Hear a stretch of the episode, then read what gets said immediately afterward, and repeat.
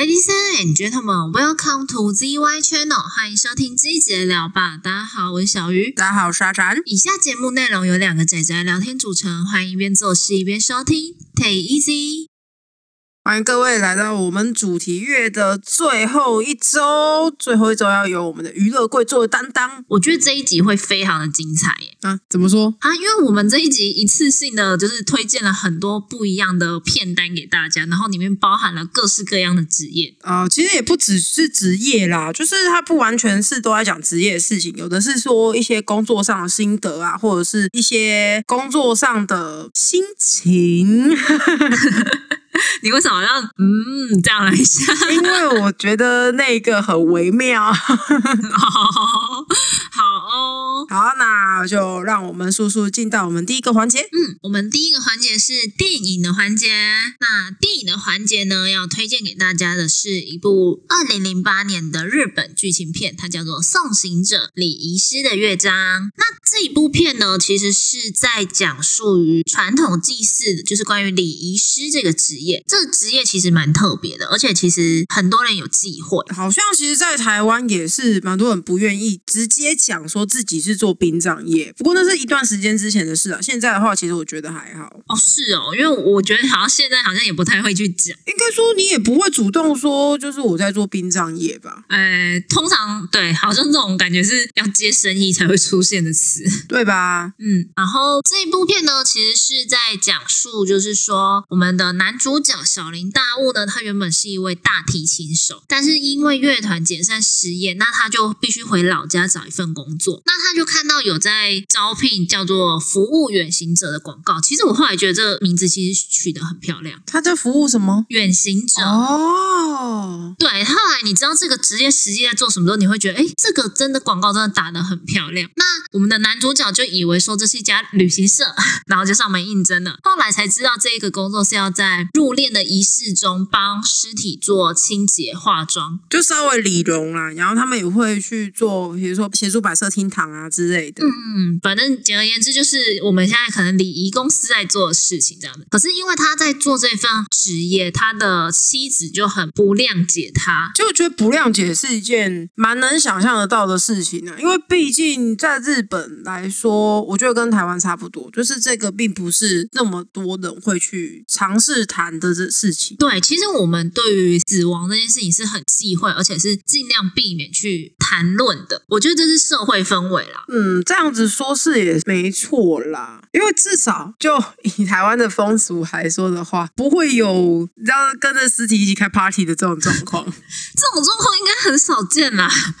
你不要讲，好像国外很常跟尸体一起开 party 这样。不是啊，那个是每个国家自己的风俗啊，不然的话怎么会有那个抬棺舞，对不对？哦，对你刚刚讲完，我一秒想到抬棺舞。对啊，就是有一些国家他们会认为说，哦，死者他其实他要走是好事，就是应该说是寿终正寝的人啊，他要走是好事，然后就会是有点像在办小狂欢一样，在欢送他们。嗯嗯嗯，有有这种风俗，但是亚洲这边的风俗就会比较庄严肃穆。嗯，这倒是没错。对，那在这部片里面呢，男主角其实最后有发现到这个职业真正的意义，其实是不只是为在做这份职业的人拿到尊重，其实也是对于那些远行者拿到怎么讲最后一份体面，这倒真的，可是其实啊，我认真讲，他们的压力真的很大、超大，而且我光想象我就觉得很可怕。他的心理如果没有调试好的话，那代表说你每天都在看蛮大量的尸体跟蛮大量悲伤的场景，就是包括说呃，可能家人的难过啊，也有可能是看到有人在争执啊之类的，所以你会见到很多负面的情感。对，所以我觉得他们就是对于调试自己的心情，这也是非常重要的。对，但是因为像我之前有遇过的，因为毕竟像我爷爷走的时候就有看过了嘛，就有看过跟这些殡葬业者接触过，嗯其实蛮多啊，都会有抽烟的习惯。压力太大，是压力啊真的很大，因为那个姐姐我我会有点意外到是她是一个姐姐，然后她看起来就很开朗，嗯，就是她是会让你觉得她不会去抽烟或者是借酒浇愁这些事情的人。嗯，可是我那个那一次好像是应该是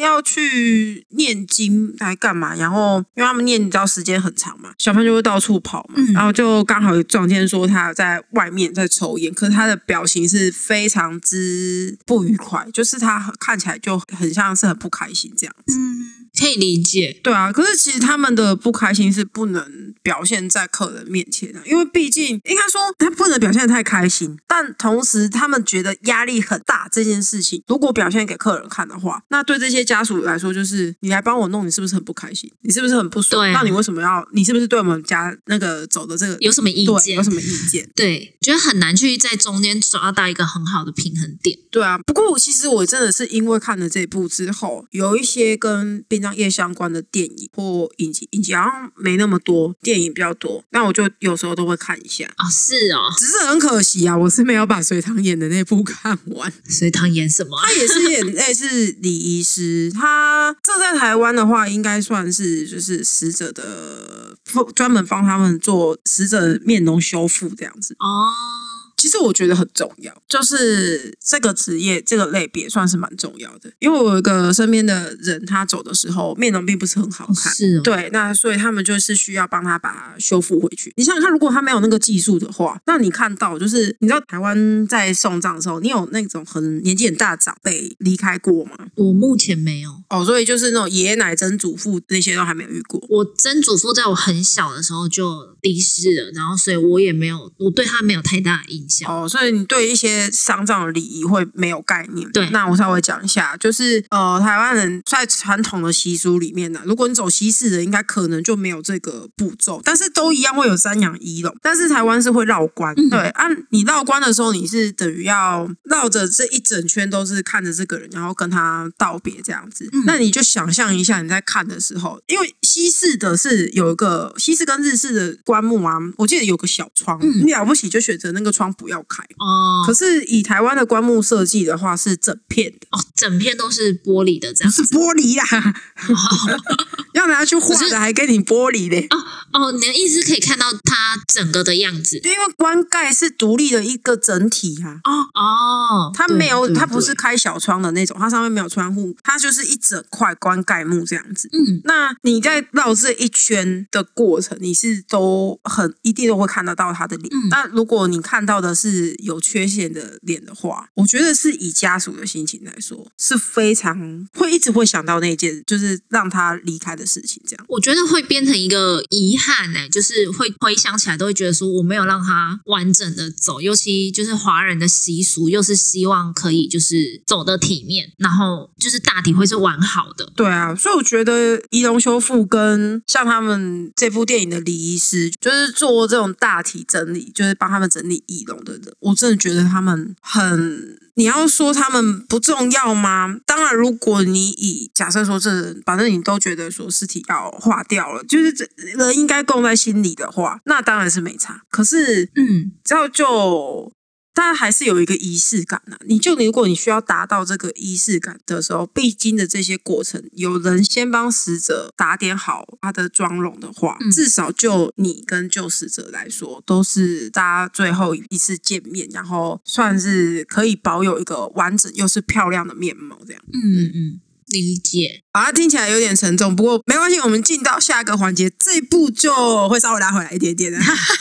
比较欢乐一点点啊可了。是我我一定要先我先回来讲一下那个礼仪式的部分哦。那部电影前半是开心，我的开心不是指说哦，就是死者离开是一件很开心的事情，是他因为他对这个产业不了解，他第一次接触，所以就会遇到很多很搞笑的事情。嗯嗯对对对，就是还算蛮平衡的啦。不过，当然他想要带给大家，就是说这份职业他在心理层面或者是在现实中会遇到的问题到底是怎样，这个他也都有演出来。那那那个我觉得也确实是不能直接讲华人，是整个亚洲社会都一定会面临到一个问题，因为亚洲社会的话，对于死者的礼俗跟对西方社会来说是有落差的。嗯，对，好，那我们就进到下一步，下一步也在电影的环节里面，这里也要推荐给大家的是高年级实习生。这一部好像是你的爱片之一。哎，也是爱片之一耶，就也也是我如果有就会想要看一下，嗯，因为我觉得劳勃迪尼诺演这个很可爱啊。对，我觉得它很冲突。它一开始它的设定角色的设定就很冲突，你是说跟劳勃迪尼诺本人吗？不是啦，我是说， 就是一个已经退休的人，然后去当实习生，然后他的老板呢是一个年轻的，这样，哦，原来是这个部分，对，就跟大家概述一下说它的剧情好了。它最一开始的起点就是劳勃迪尼诺演的那个角色，他就是一个退休的，他我记得他有当到主管，然后他才退休。嗯然后他退休，你知道大家有点闲闲的啊，然后每天可能就是嗯、呃去购物、跟邻居聊聊天、逛逛书店这样子，这是他的一天。可是因为你是刚，你也不算刚，就是你从呃你长久以来一直待的职场退下来的时候，你就会一瞬间有种不知道该做什么事的感觉。哎、我觉得他会抓不到生活的重心。因为突然没有啦，那个是一个每天占你大概八小时的，甚至到十二个小时的东西耶，对，而且他占了你人生的可能四十年、五十年。比你当学生还要久。对， 对，所以他就看到有一张传单，上面是写说，就是他们要应征这些高龄的实习生，嗯就是给他们应该说重返职场的一次机会跟一次体验这样子。而 且我记得他有一件事情很好笑的是，呃，安海社会就是演他们公司的老板，他看到这些老人的时候还说，为什么这里这么多老人？ 然后他同事就说，啊，这不是你同意要做的计划吗？这凸显了一件事情，就是老板常常不知道他签下去的东西在干嘛。真的，可是他好像根据我记得根据剧情的话是，他们其实有讨论到，他跟他合伙人讨论到这件事情，那他合合伙人就交办他去做了，哦，所以他不知情。不，他等于他知道，只是他没想到会成真。哦，还有哦，那你就去啊。 对啊，对啊，对啊，他就是想说那不干我的事啊，就是大家可能就是讲讲就算，就没想到真的做出来了 这样。对然后他的安海瑟薇演的角色是一间嗯服饰公司，他们做了电商嘛，对不对？对，他们是做服饰的电商品牌啦，就是呃，可能就跟我们目前可以看得到的 OB 严选这些都是类似的。嗯，那从他跟劳勃迪诺的互动中间，你可以看得出来新旧世代对于工作的工作态度的差异，还有对于工作的定义。然后大家面临不同的问题的时候，经验真的是有落差。就是当你看到这些人有这么多历练，他们在处理的事情，跟你一个年轻人，虽然说你已经做到老板，嗯然后在遇到这些事情的时候，处理方式都是会有落差的。嗯，所以其实我这边推荐给大家看这部电影，我觉得还有一个很大的重点是，因为今天他的身份呢、是一个老年人，然后重返职场，然后刚好在这一个老板身边担当类似秘书的实习生。嗯，他可以给他很多工作的见解，然后一些工作上的体验，也有包含生活的。就是用他的人生经验，然后去帮助他。对，可是因为我觉得这个就有一个重点是，我不能说全部，但是你不觉得从我们这一辈的人开始，蛮有感的一件事情是，其实不是那么在意老的员工的想法。你所谓的不会在意，是不会去哦，我懂你的意思了。你指的老是资深员工吗？对对对，或者是嗯你要挂资深员工，或者是说他真的很年迈，那都是因为毕竟蛮多比例你会看到他是资深员工，同时也就是年纪稍长一点的。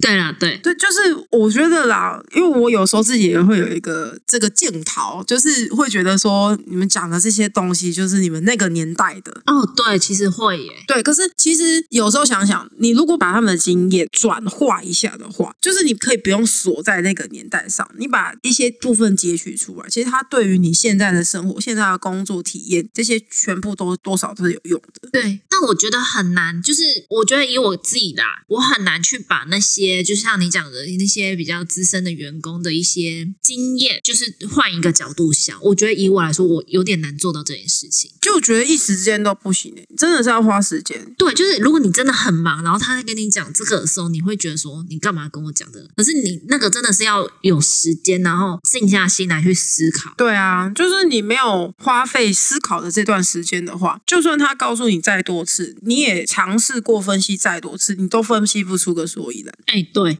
真的，对，又非其实说分析就是讲好听，嘴上说说说我有在听，这样很简单啊。对。但实际上，左耳进右耳出嘛，对对对，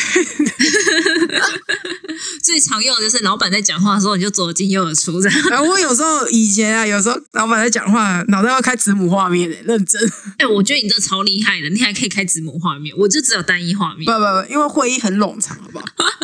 我懂，对吧？好，其实我是觉得说这一步的话，你真的是可以看到，嗯，旧生代跟新生代的互动，还有他思考上的落差。我觉得其实你要说，因为毕竟它也算嗯蛮商业一点的喜剧片。他是对，所以你要说，呃，这个可能是蓝色窗帘开大了，我是觉得都无所谓。但因为就是，其实我觉得每一个作品都有自己想要表达的东西，像他有表达给我的，我自己是有看到啦，但我不知道对大家来说看起来会是如何，所以大家可以去自己尝试看看。嗯，好，那我们就进到下一个环节，好。下一个环节是影集的环节，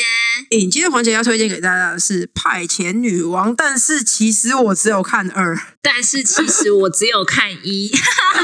怎么那么互补啦？哎、我很我先讲一下，啊我想要推荐二的原因啊，是因为它其实因为我不知道一在演什么嘛，嗯那对我来说，二它告诉我的事情就是在正式员工跟派遣之间，为什么会就是会需要这些人的存在？你为什么会需要派遣？你家公司一定有你的理由。那正式员工为什么需要存在？当你把正式员工跟派遣比较的时候，这个问题突然就变得真的是一个大问题。我为什么需要正式员工？对啊，我可以全部用派遣的就好。然后当我不需要他们的时候，就是他们就会就会被 fire 掉。对对对，因为反正我们是签约的嘛，了不起你一年就走啦。对啊，可是它其实你可以看得出来说，它里面有想要表达说，公司文化也是靠这些正式员工经营起来的。是所以你要做公司的长久营运，你不能全部都靠派遣。可是问题来，那公司的正式员工就是有相当程度的陋习，那当遇到派遣的时候，就会被我觉得这两者的冲撞就会被凸显出来。对，超级明显。应该这样讲，我第一季是我很久以前看的，因为它第一季其实是二零零七年播的嘛，那我也差不多是在那个时候看。但我那时候看的印象就是女主角很厉害，是每一集大概就是她有什么专业的技能可以帮助这间公司渡过难关。哎、这其实他到第二季也都大多是这个步调，只是我觉得，因为他他有想要讲到说派遣对于公司的心态，还有正式员工对于公司的心态的落差。对我后来看第二季的第一集， 等一下被你揍。我只有看第一集，我觉得他第一集拍的非常好诶、就是可能因为年纪也大了，就可以看得出来说他想要表达他深层的意义是什么。我想可能是你看的东西多了，对你开始可以汲取这些资讯。我看破红尘了，这样我是没这么说啦， 不过啊，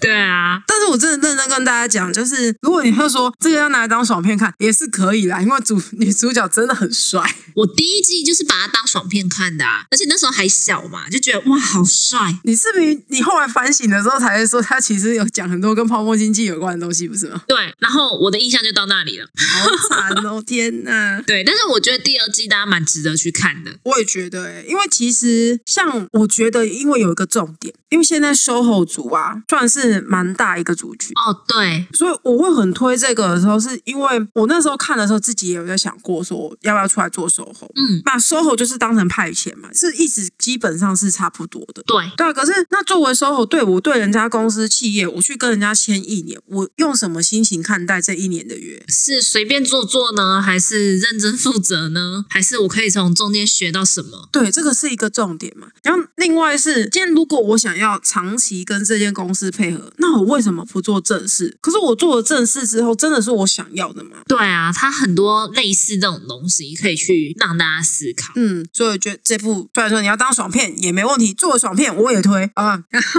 作为一个有深度吗？我觉得深度都是每个人自己看出来的，所以有没有深度，真的推荐大家自己去看一下。哎、我你今天这句话讲的最好，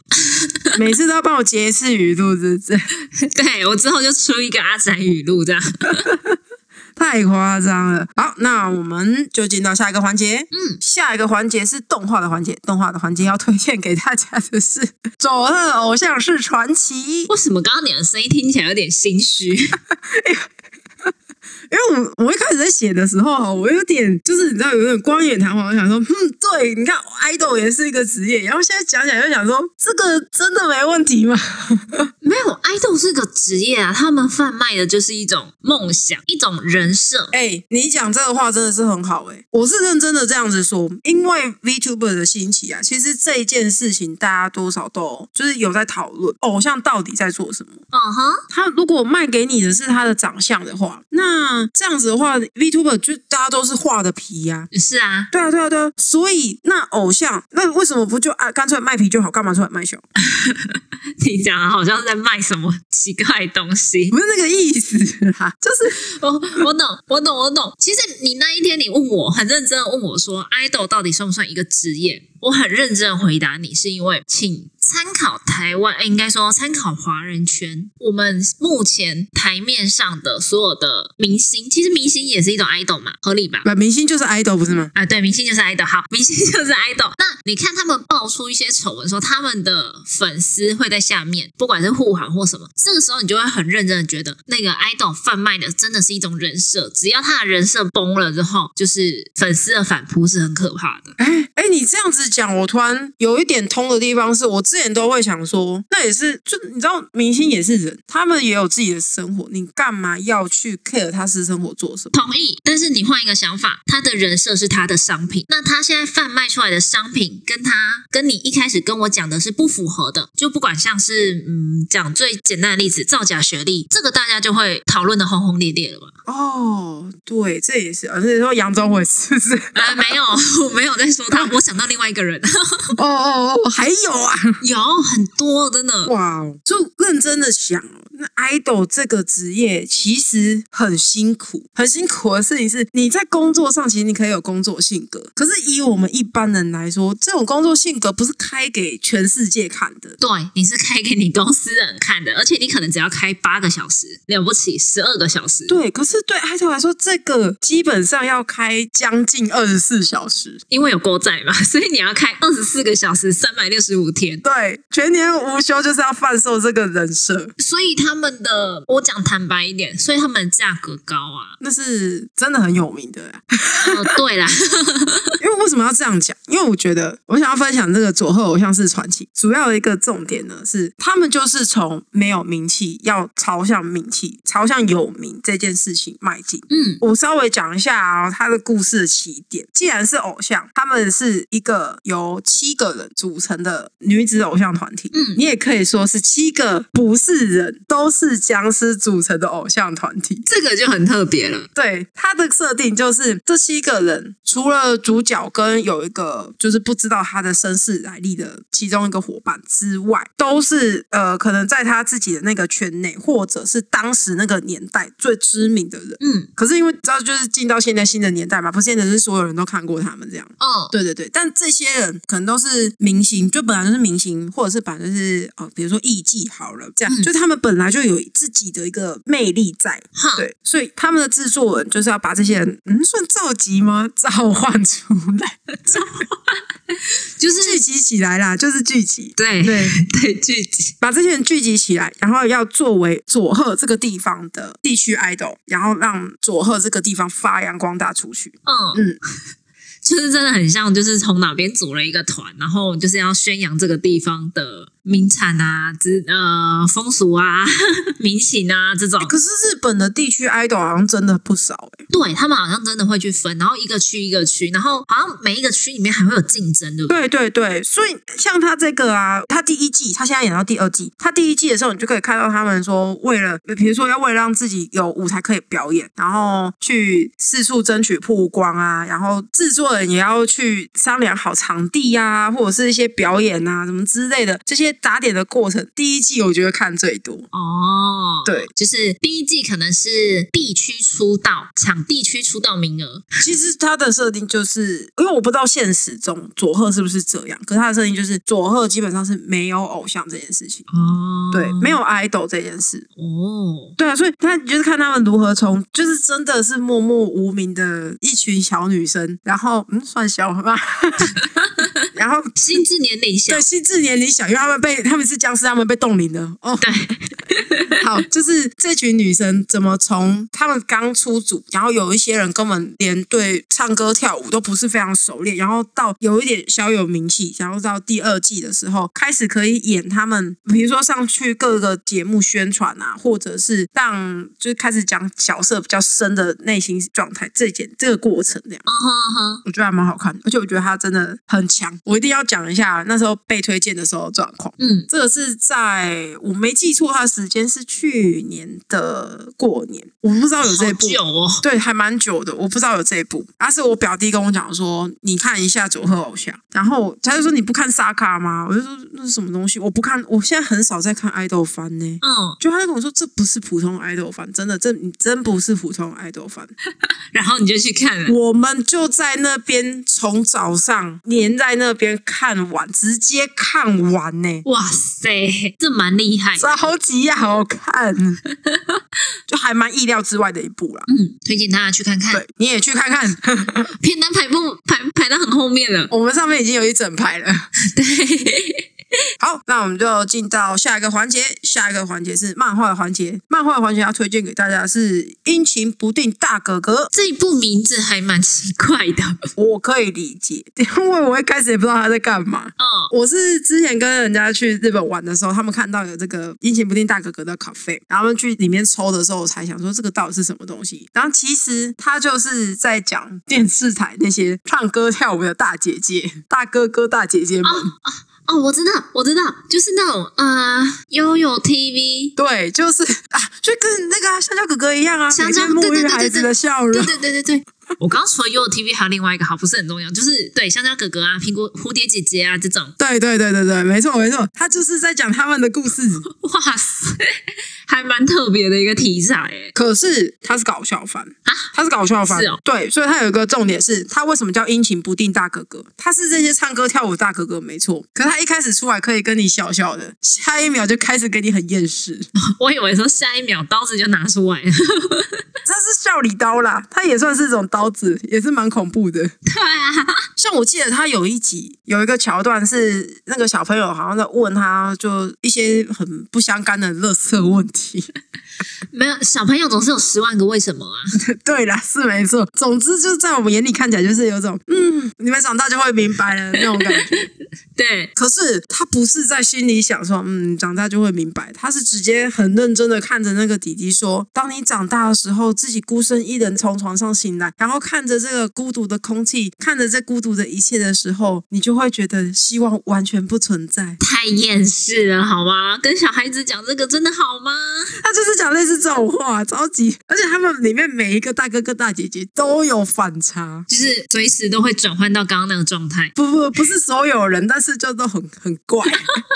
像我记得他有一个是他是唱歌大哥哥，然后他他只要下那算下戏吧，就他只要下戏的时候，他会对那种很莫名其妙笑点的黄色笑话超级大爆笑。好好冲突的一个怎么讲个性吗？就你知道，就是很一个很反差啦。这个就是你刚刚讲的工作性格跟真实性格啊，他们在荧幕前面必须要笑嘻嘻的。 对，是工作性格，然后离开了荧幕之后就是真实性格这样子。对对对，我可以想象。好，这部就推荐给大家放松一下。顺带一提，它七月份的时候就会有动画了。啊，那快了哦，大家可以期待一下。嗯，好，那我们就进到最后一个环节。最后一个环节是音乐的环节，这次要推荐的音乐呢，是我最近一直有在看的动画，它是这一季的番，嗯，很好看，我还以为网络断线了，真的很好看啦！我是认真的觉得。可是我们一开始是有想要把它就是当成动画推荐，可是我们后来讨论了一下之后，发现它有一点点不太一样，所以就没有把它放到我们这次的列表里面。 嗯，我们就把它放到了音乐列表。对，因为他的歌曲真的很好听，我觉得真的他的歌曲给我的感觉是，因为毕竟他这部的主角是计程车司机嘛，嗯，那他的歌曲给我的感觉就是有种在夜里在这些都市里面徜昂扬的感觉。哦，而且这部叫《乞巧计程车》，其实我一直在想说要叫乞巧还是机巧，好问题，因为它的英文啊是 All Day Taxi，就是奇数计程车啦。如果你直译的话，对，然后它的歌曲就是同名，它跟动画同名，就也是叫《All Day Taxi》，是一首真的还蛮好听，就是有一点点悠扬，有一点点略带蓝调的感觉的一首歌，就是你知道听的可以跟着一起小摇小抖肩膀的那种感觉。哎呦，就是有节奏感的一首，嗯，而且是我觉得是你要讲一个比较具象的形容的话，就是像很小很小的海浪一样， 到这么详细的描述了是吗？不是说你摆动肩膀的感觉啊，你可以想象一下，它就是这个速度。哦，哦哼哼，嗯哼。了好解，，这一首也是推荐给大家，可以找来听听看。好，那我们今天的娱乐柜就到这边，感谢大家的收听，谢谢大家陪伴我们三个礼拜的主题月。对于我们主题月这个形式，如果有任何意见或者是看法，或者是你想要分享的心得的话，都欢迎在各个可以给我们留言的地方留言，像是。我们的 IG 以及粉砖，还有 Apple Podcasts 跟 First Story，还有 Google 意见回馈表单，对，都欢迎在底下留言跟我们讨论还哦。有追踪追踪起来，对，追踪还有订阅开启小铃铛。订阅， 好，嗯好，那今天感谢大家收听，大家拜拜。嗯，拜拜。